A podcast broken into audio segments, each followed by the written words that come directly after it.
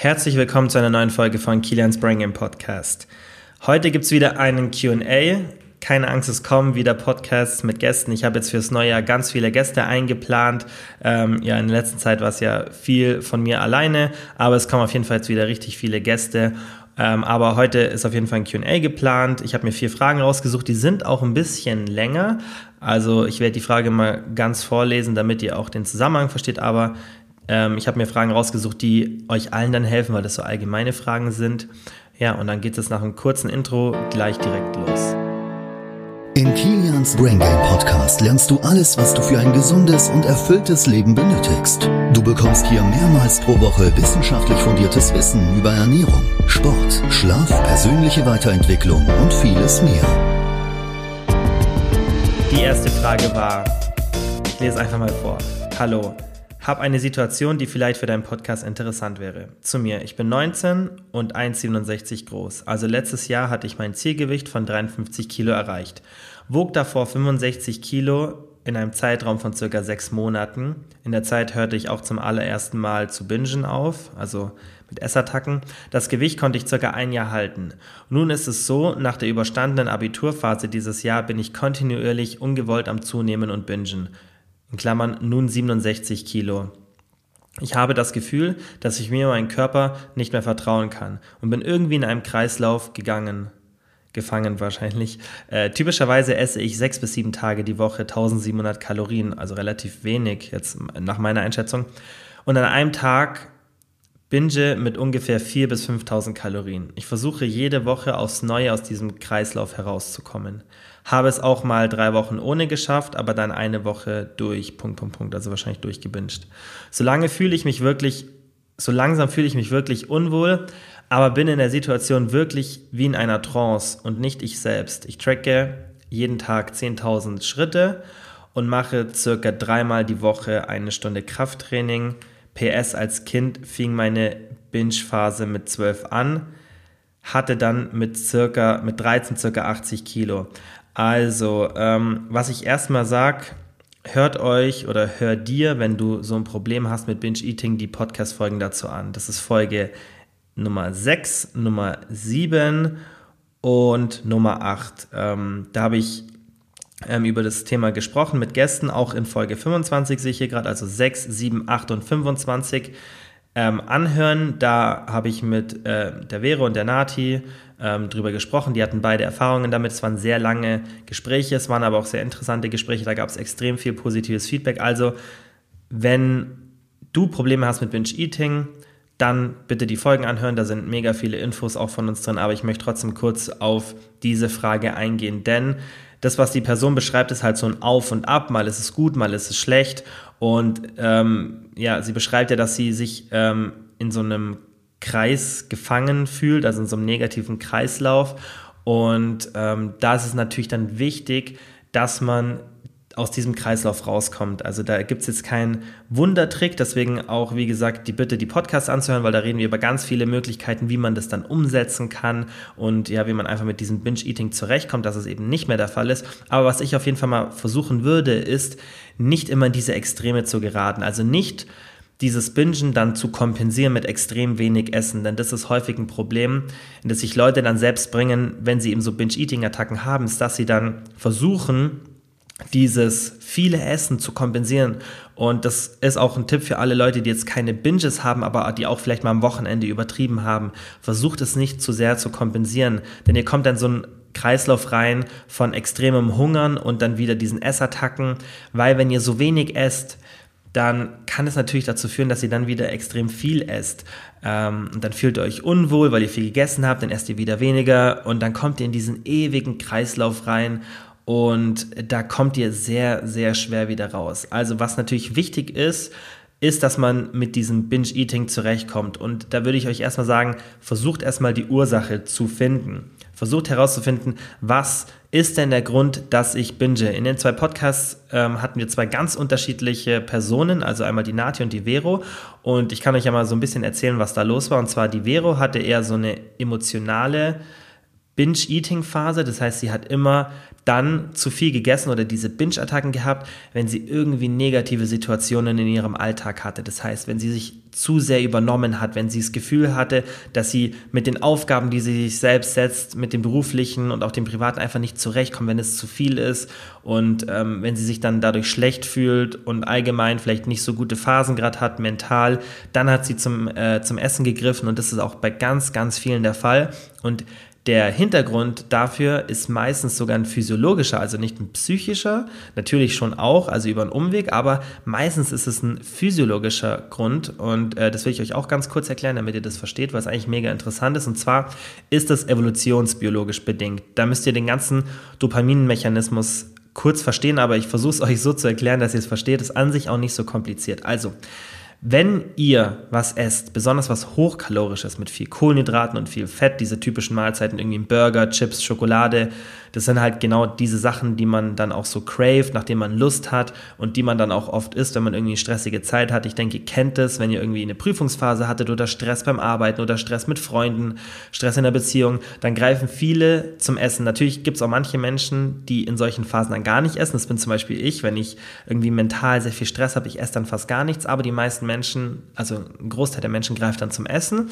Oder auch wenn so kleine äh, Ungereimheiten sind in, in der Psyche, wenn irgendwas nicht so top läuft, aber jetzt nicht ganz so schlimm ist, das ist auch bei mir so, dann esse ich auch mehr. Also wenn es jetzt nichts so extrem Schlimmes ist, ähm, dann esse ich auch mehr. Und dieser Mechanismus hat was mit dem Dopamin zu tun. Denn Dopamin ist was Positives. Das heißt, ihr habt da, das ist ein äh, Hormon, das euch ein sehr positives Körpergefühl gibt. Das wird bei ganz vielen Sachen ausgestoßen. Ähm, ja, und Dopamin ist einfach ein Hormon, das von Essen sozusagen getriggert wird. Und warum ich vorhin gesagt habe, dass es evolutionsbiologisch bedingt ist, dass der Körper uns ja in der früheren Zeit, in, dem, in der sich unser Körper wirklich entwickelt hat und auch unser Gehirn entwickelt hat, musste der uns irgendeine Belohnung geben dafür, dass wir jetzt Essen gefunden haben, eben aus dem Grund, dass wir es dann später nochmal machen und einen sehr großen Drang dazu haben, viel Energie aufzuwenden, um Essen zu finden und dann eben ja eine Belohnung zu bekommen und auch einen Lerneffekt dass wir das dann später wieder machen. Zum Beispiel, wenn wir an einem bestimmten Ort oder über eine bestimmte Verhaltensweise das Essen gefunden haben, dass wir dann genau das wiederholen. Und das ist auch das Problem an sich mit diesem Dopaminmechanismus, denn dieser Mechanismus ist immer noch in unserem Gehirn, obwohl wir in der Regel gerade jetzt in, in diesen westlichen Ländern wie zum Beispiel Deutschland nicht darauf angewiesen sind, dass der Körper uns wirklich belohnt in diesem extremen Maße dafür, dass wir jetzt gegessen haben. Aber dieser Mechanismus ist eben immer noch da. Und deshalb suchen wir auch diesen Dopaminausstoß, wenn es uns schlecht geht. Und deswegen haben ganz viele Leute diese Essattacken, wenn es ihnen schlecht geht. Weil was passiert, wenn es euch schlecht geht? Ihr habt sehr niedrige Dopaminlevel ähm, und ihr wollt die einfach nach oben bringen und wenn ihr das dann in der Vergangenheit mal gemacht habt, dann lernt ihr das, weil Dopamin ist auch im, im, Lernprozess sehr stark verankert, dann lernt ihr, dass wenn ich jetzt was esse, dass es mir besser geht, mental. Und das geht euch auch für eine kurze Zeit besser, aber es geht euch danach wieder auch schlecht, weil das nicht ewig anhält. Aber das Problem ist, es entsteht ein Lerneffekt. Und das wird uns von Kind auf beigebracht. Man bekommt Schokolade geschenkt zu Weihnachten, zu Ostern, wenn es einem schlecht geht, irgendwie wird dem Kind ein Lolli gegeben. Ähm, und das ja, macht niemand aus Boshaftigkeit, einfach nur aus, aus Unwissenheit. Und ähm, das ist eben deshalb so ein Mechanismus, der ganz stark in unserem Körper verankert ist. Dieses Kompensieren von negativen Emotionen mit Essen, weil, wie gesagt, bei einer hohen Kohlenhydrat- und Fettzufuhr, bei einer Mahlzeit, die diese beiden Makronährstoffe enthält, wird sehr viel Dopamin ausgeschüttet, gerade diese Kombination Kohlenhydrate, Fett und Salz. Das ist das, was ganz stark bei uns Dopamin im Körper triggert. Und das ist natürlich sehr negativ, wenn wir das öfter machen, weil wir uns das dann antrainieren, weil wie gesagt, Dopamin ist ein Lernhormon und dann wird es immer schlimmer. Und so geraten viele Leute ins Binge-Eating. Also das ist meiner Meinung nach ähm, der Grund bei den meisten Menschen, wieso das Binge-Eating anfängt, weil man eben negative Situation mit Essen kompensiert und irgendwann reicht es nicht mehr und dann wird es immer extremer und dann rutscht man eben in diese Krankheit hinein, weil das Problem eben auch ist, dass dann die Dopaminlevel oft danach crashen, besonders wenn man so extrem viel gegessen hat. Das sieht man auch bei Extremsportlern, die müssen immer extremere Sachen machen, weil der Dopaminlevel unter die Baseline fällt. Das heißt, ihr habt so eine Baseline vom Dopamin und wenn ihr dann sowas Extremes macht, dann fällt das Dopamin für den Zeitpunkt danach meistens tiefer. Das heißt, ihr müsst immer extremere Sachen machen, um wieder ähm, ja, einen normalen Dopaminrausch sozusagen zu bekommen. Und das ist meiner Meinung nach auch das, was beim Binge-Eating dann eben passiert, warum das immer extremer wird. Das fängt dann oft so langsam an. Und das ist auch das, was die Leute meistens dann erzählen. Leider gibt es da sehr wenig Forschung dazu, aber man kann es eben ein bisschen ableiten und auch anekdotisch schauen, was die Leute so erzählen. Und deshalb würde ich erstmal dort angreifen, wenn ihr das Problem habt. Das war jetzt ein bisschen ausführlich, aber ich denke, es ist für euch alle interessant, weil auch die Information euch davor schützen kann, wenn ihr das Problem nicht habt, dass ihr irgendwann mal in diese Situation geratet, dass ihr eben schon im Keim erstickt, weil das finde ich das, ist das Wichtigste. Wenn man aufgeklärt ist und weiß, was da passiert und wieso man eben Emotionen nicht mit Essen sozusagen ersticken sollte oder kompensieren sollte, dann kann man schon ähm, ja einfach vorsorglich da handeln und dann passiert es erst gar nicht. Aber selbst wenn ihr das Problem habt, wie es die Person beschreibt, würde ich jetzt auch ein bisschen sagen, dass da vermutlich äh, das eins der Probleme sein kann. Wer weiß, kann jetzt auch noch das zweite Problem, was ich gleich nenne, sein. Aber dann würde ich auf jeden Fall mal schauen, dass ich in Zukunft versuche, auf negative Situationen nicht mit Essen zu reagieren. Das ist ein ganz, ganz wichtiger Punkt. Ähm, dass ihr euch das langsam abtrainiert. Sucht irgendwas anderes, was euch in dem Moment Glückseligkeit bringt. Sei das mit, mit einer Freundin unterhalten, mit dem Partner unterhalten, die Lieblingsserie auf Netflix schauen, Musik anhören, schüttet auch Dopamin aus, Sport machen, ähm, irgendwas anderes, aber eben nichts, was schlecht für euch ist. Also kein, kein Essen, keine Drogen, sonstige Sachen, die euch eben in so ein Suchtverhalten reinbringen durch diesen Lernmechanismus vom Dopamin. Und dann müsst ihr das Stück für Stück machen. Nehmt euch einfach immer kurz einen Moment Zeit, atmet durch, wenn ihr merkt, okay, jetzt, jetzt habe ich dieses Verlangen, extrem viel zu essen. Und dann überlegt euch, okay, was kann ich jetzt anderes machen, was mir Glückseligkeit bringt, was mir nicht auf lange Sicht schadet. Und so könnt ihr euch das langsam ein bisschen abgewöhnen, und dann hoffentlich ein bisschen von diesem emotionalen Essen wegkommen. Das ist natürlich ein langer Weg. Deswegen hört euch, wenn ihr da wirklich ein ernstes Problem habt, ähm, die Podcasts an. Natürlich sucht euch auch professionelle Hilfe ähm, und dann arbeitet einfach Stück für Stück daran. Und das Zweite, was zum Beispiel Natja hatte, also das, was sie jetzt beschrieben hatte, das war Verus-Problem. Ähm, als wir in dem Podcast darüber gesprochen haben, Nati, da war das ein bisschen anders. Sie hat gesagt, bei ihr war das gar nicht so aus emotionalen Gründen, sondern das hat einfach so angefangen, und da war das wirklich eher so, ein, so eine Gewohnheitssache. Das heißt, sie hat einfach irgendwann mal mehr gegessen und dann hat sich das so langsam entwickelt. Ähm, und das ist natürlich ein ganz anderes Thema. Da, wie gesagt, hört euch dann gerne die Podcasts an, ähm, wenn ihr da wirklich ein ernsteres Problem habt. Aber das ist jetzt eben auch die Antwort auf die Frage, wenn das ständig so ein Auf und Ab ist und die Person eigentlich auch meines, meiner Meinung nach so ein bisschen auch versteht, was sie macht. Also es ist jetzt nicht so, dass sie, dass die Frage ist so, hey, ähm, ja, ich esse das und das und das. Also da habe ich jetzt nicht das Gefühl, dass die Person nicht weiß, was Kalorien sind und wie sich das auf den Körper auswirkt, weil das kann natürlich auch ein Grund sein, dass man erstmal die Grundlagen lernen sollte. Da denke ich, ist das Problem, dass, dass die Person einfach so gefangen ist in diesem Auf und Ab einfach aufgrund von diesen Binge-Eating-Attacken. Und da ist immer das Wichtigste, dass man eben nicht in dieses Extrem rutscht. Bingen, extrem wenig essen. Bingen, extrem wenig essen. Das sollte man gar nicht machen, sondern wenn ihr so einen Anfall habt, esst normal weiter und versucht erstmal diese Ursache vom Binge-Eating in den Griff zu bekommen. Weil bevor ihr das nicht macht, werdet ihr niemals auf so einen geraden Weg kommen, dass ihr wirklich nicht mehr diese Aufs und Ab, Auf und Abs habt. Ähm, das ist wirklich wichtig, das Problem an der Wurzel zu greifen und nicht ständig versuchen, sozusagen die Symptome in Anführungszeichen, also diese hohen Kalorienzufuhr oder niedrige Kalorienzufuhr in den Griff zu kriegen ähm, und das ständig irgendwie zu kompensieren, sondern versucht erstmal an die Wurzel des Problems zu gehen. Und da würde ich euch, wie gesagt, die beiden Podcasts empfehlen, ähm, die ich da aufgenommen habe. Es sind in mehrere Teile aufgeteilt. Wie gesagt, Folge 6, 7, 8 und ich glaube 25 war es. Ähm, so, zur zweiten Frage.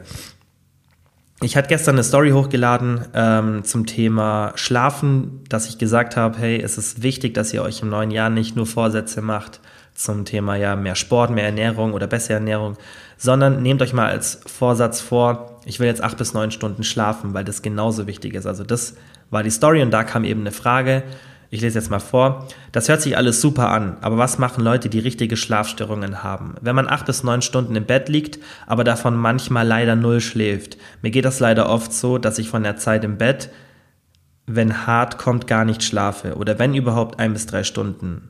Selten mehr. Hast du da Tipps dagegen? Tabletten, Pulver wie Melatonin, GABA bringt bei mir alles nichts. Stress ist bei mir der Grund.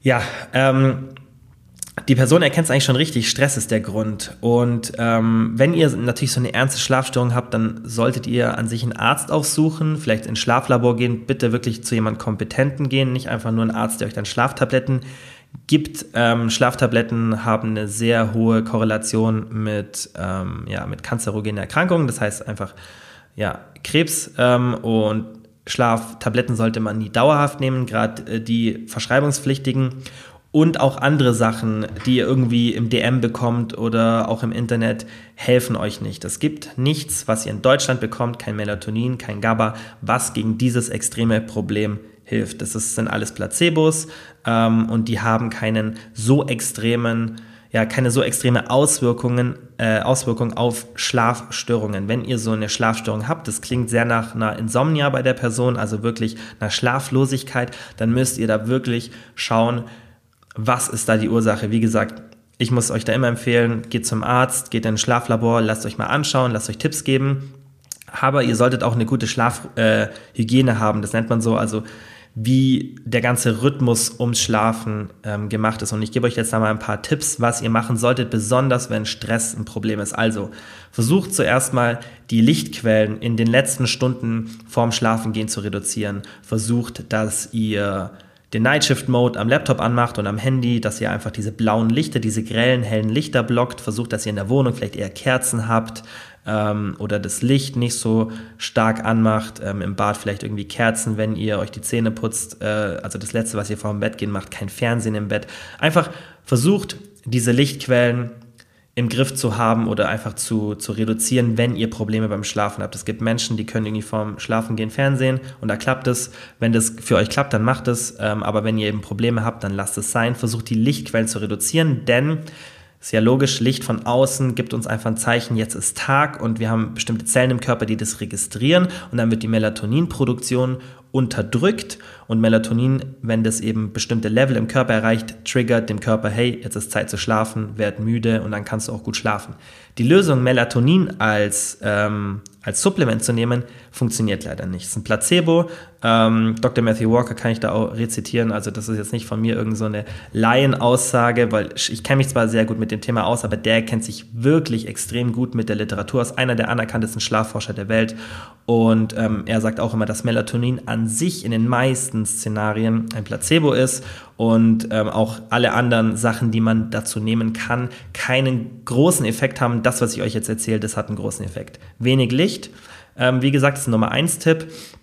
Ähm, und das könnt ihr, wie gesagt, nur dadurch korrigieren, dass ihr wirklich auch wenig Licht habt, nicht, dass ihr irgendeine Melatonin-Tablette nehmt. Ähm, dann das zweite, was vermutlich auch der wichtigste Punkt ist, ist, dass ihr einen normalen Schlafrhythmus habt oder den gleichen Schlafrhythmus. Geht immer zur gleichen Zeit ins Bett und wacht zur gleichen Zeit auf. Ich weiß, es ist schwierig, besonders wenn man Schichtarbeit habt, hat, aber es ist ein sehr, sehr wichtiger Punkt und vermutlich auch das Wichtigste, wenn man die Literatur anschaut, für einen gesunden Schlaf. Also das solltet ihr machen. Schlaft nicht zu verschiedenen Zeiten. Dann ganz wichtig, Körpertemperatur. Die sollte nicht zu hoch sein abends. Ähm, natürlich solltet ihr jetzt nicht frieren, aber ihr solltet ein kühles Schlafzimmer haben. Keins, das jetzt irgendwie eine Heizung anhat. Ähm, ja, und schaut auch vielleicht davor, dass ihr jetzt nicht gerade so einen extrem warmen Körper habt oder dass ihr den ein bisschen runterkühlt, denn das triggert auch sehr stark Schlaf und man vermutet aktuell sogar, dass die Körpertemperatur mehr den Schlaf triggert als das Sonnenlicht von außen. Das heißt, dass, die, dass der Temperaturaspekt unseres Körpers wichtiger ist als das Sonnenlicht. Und deshalb darf man das nicht vernachlässigen, ähm, und gerade im Sommer, ich denke, jeder kennt es mit diesen Schlafproblemen, das ist dann hauptsächlich die Wärme, die das Ganze schwierig macht. Und natürlich ist es dann extrem schwierig, ein kaltes Schlafzimmer zu bekommen, aber das ist ein wichtiger Punkt, den man beachten sollte. Und was ich euch auch noch empfehlen würde, ist jetzt gerade bei der Person, wenn sie sagt, hey, ich habe Stress, ähm, sie hat ja auch geschrieben, Stress ist bei mir mit der Grund, dann versucht mal abends vor dem Schlafengehen zu meditieren. Ähm, da haben auch ganz viele Leute positive Erlebnisse mit, gibt es auch ein bisschen Literatur dazu, leider noch nicht genug, um wirklich da 100%ige Aussagen zu treffen, aber es gibt immer mehr Literatur, die darauf hindeutet, dass Meditation gerade sich auf den Schlaf positiv auswirkt. Und macht es einfach mal, meditiert für fünf Minuten oder zehn Minuten versucht einfach ein bisschen runterzukommen und meditieren. Ihr findet ganz viele Anleitungen im Internet, aber ich kann euch mal eine ganz kurze geben. Einfach hinsetzen, nicht hinlegen, einfach die Augen zu machen, durchatmen und immer wieder versuchen, an den Atem zu denken. Also einfach, wenn die Gedanken wegschweifen, das ist okay, aber dann immer wieder die, die Aufmerksamkeit zurück zum, zur Atmung zu bringen und das macht ihr einfach die ganze Zeit immer, wenn euch auffällt, hey, ich habe jetzt wieder an irgendwas gedacht, dann geht ihr wieder zurück und versucht euch auf eure Atmung zu konzentrieren. Und das Gute ist dabei, dass ihr auch wirklich über Sachen nachdenkt. Also es ist auch gar nicht schlimm, wenn die Gedanken wegschweifen, weil dann denkt ihr über alles nach, was euch wirklich belastet. Und das ist auch wichtig, weil wenn ihr wirklich mal ruhig da sitzt, kein Fernseher an, keine Musik, keine Unterhaltungen, wenn ihr wirklich mal über die Sachen nachdenken könnt für 10 Minuten am Abend oder 5 Minuten oder auch nur 2 Minuten, dann habt ihr darüber nachgedacht und das gibt euch eine extreme Entlastung. Das kann sich wieder sehr, sehr positiv auf den Schlaf auswirken. Und dann schafft ihr es vielleicht auch, dass ihr wirklich durchschlaft. Ähm, es ist ein mega komplexes Thema, also gerade so Schlafstörungen, ähm, wenn man nicht richtig durchschlafen kann. Ähm, da muss man sehr vieles beachten, aber haltet euch einfach mal an die Tipps, die ich gegeben habe und, äh, hab und probiert auch mal dieses Meditieren einfach aus. Ähm, das wird euch ein bisschen runterbringen und ähm, wenn das dann gar nicht besser wird, dann wie gesagt, sucht einen Arzt auf, einen, Kompetenten, der euch nicht nur Schlaftabletten gibt, sondern der mit euch wirklich an der Lösung arbeitet oder geht sogar ins Schlaflabor. Ähm, aber nehmt das Thema ernst, weil sich Schlaf einfach so, so extrem auf unsere Gesundheit auswirkt und ein sehr, sehr wichtiges Thema ist. So, dann zur dritten Frage. Hey Kilian, hätte eine Frage vielleicht für deinen nächsten Podcast QA. Und zwar, wie wichtig ist Gemüse und Obst in der Diät? Esse meistens nur am Abend etwas Gemüse und schaffe es nicht, meine Diät durchzuziehen. Kann das ein Grund dafür sein? Also, dass man kein Gemüse isst, würde ich jetzt nicht sagen, dass das per se ein Grund dafür ist, dass die Diät nicht funktioniert. Natürlich ist Gemüse sehr, sehr wichtig in einer Diät, da Gemüse einfach eine extrem niedrige Kaloriendichte hat. Das heißt, ihr habt eine große Menge an Nahrung, die ihr zu euch nehmt ohne dass ihr viel Kalorien zu euch nehmt. Und wenn ihr eine Diät macht, dann seid ihr logischerweise im Kaloriendefizit. Das heißt, ihr nehmt weniger Nahrung zu euch, als ihr körperlich verbraucht.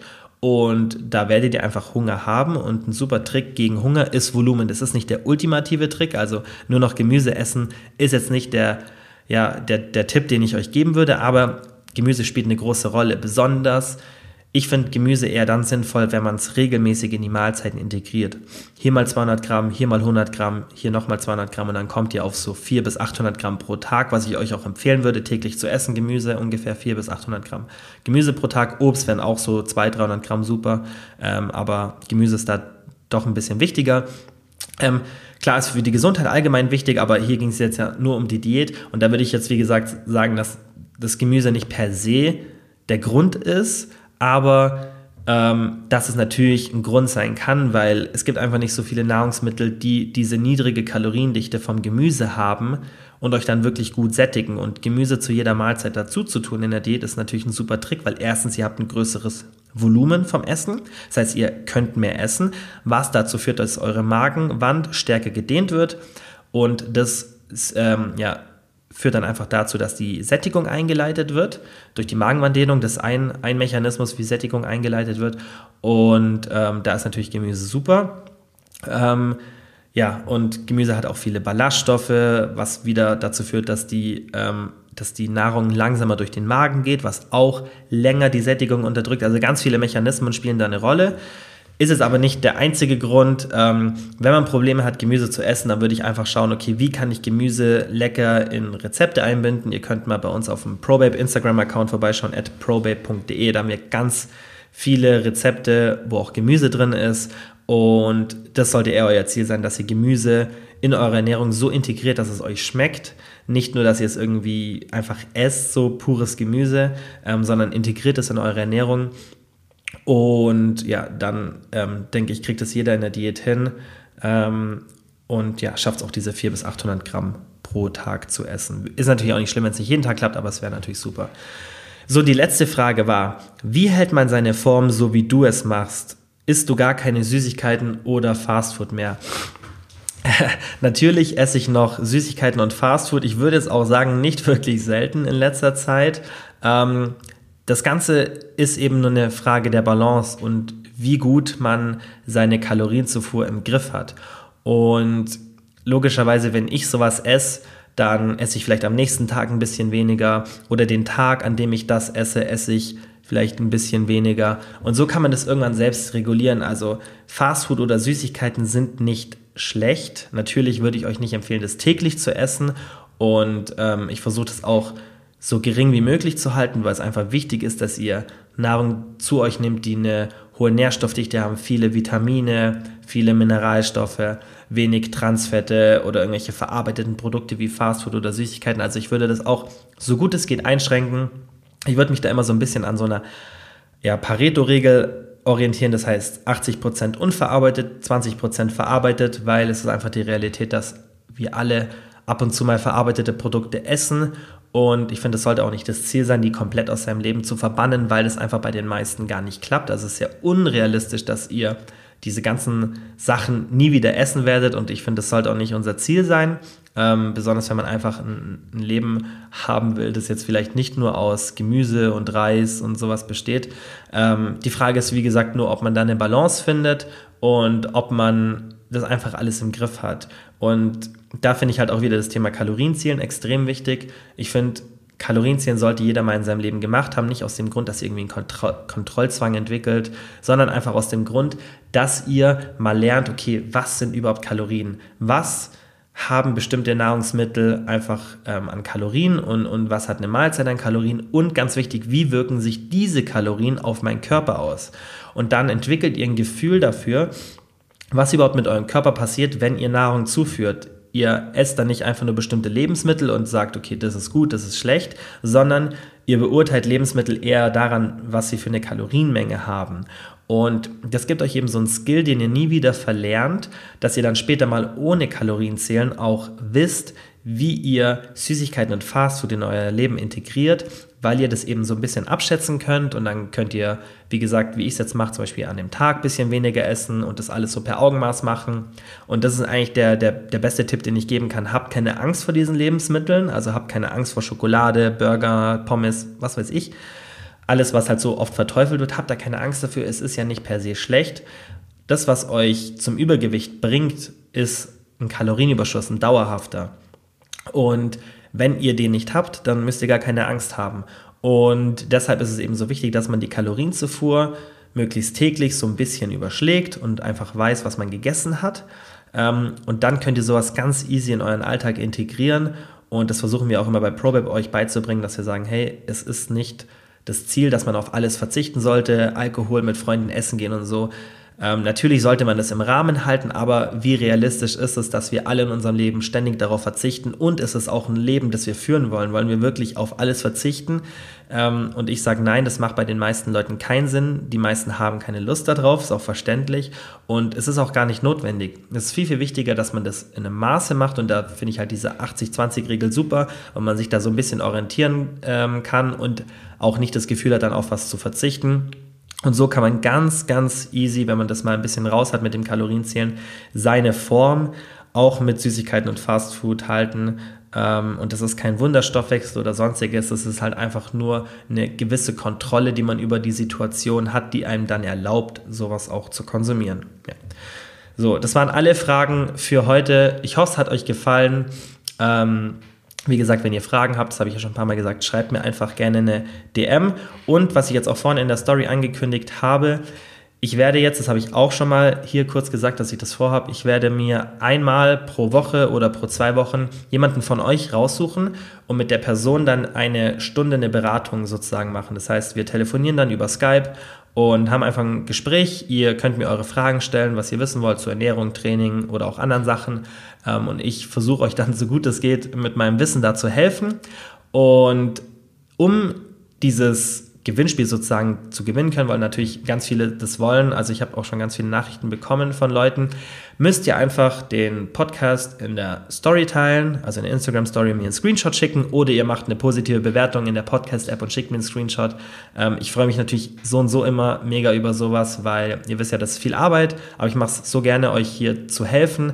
Ähm, und ich freue mich dann natürlich mega, wenn ihr das teilt. Ihr macht es auch ganz, ganz oft von alleine, also täglich sind mehrere Story ähm, Erwähnungen vom Podcast und es freut mich mega, weil dann ja, diese kostenlose Arbeit, die ich reinstecke, weiß ich dann einfach, dass es vielen Leuten was bringt und das ist das Einzige sozusagen, was ihr mir zurückgeben müsst. Ihr müsst es auch nicht machen. Also ich sage nicht, hey, wenn ihr hier zuhört, müsst ihr den Podcast mit da irgendwie Freunden oder Familienmitgliedern teilen. Aber ich freue mich natürlich mega, wenn ihr sagt, hey, für die oder die Person wäre das interessant und die würde auch davon profitieren und dann können wir gemeinsam so ein bisschen dran arbeiten, ähm, dass viele Leute an die richtigen Infos kommen ähm, und eben nicht so ja, alles glauben, was irgendwo im Internet steht, ähm, ja, und einfach den, den Podcast vorantreiben und größer machen, dann können wir auch ein paar bekanntere Gäste hier reinbringen. Also alle profitieren davon. Und wie gesagt, wenn ihr da Interesse habt, dass ich mal so eine Stunde euch berate, dann einfach Screenshot vom Podcast in der Story teilen, äh, wenn ihr den eh hört oder eine positive Bewertung machen, natürlich nur, wenn es euch hier gefällt.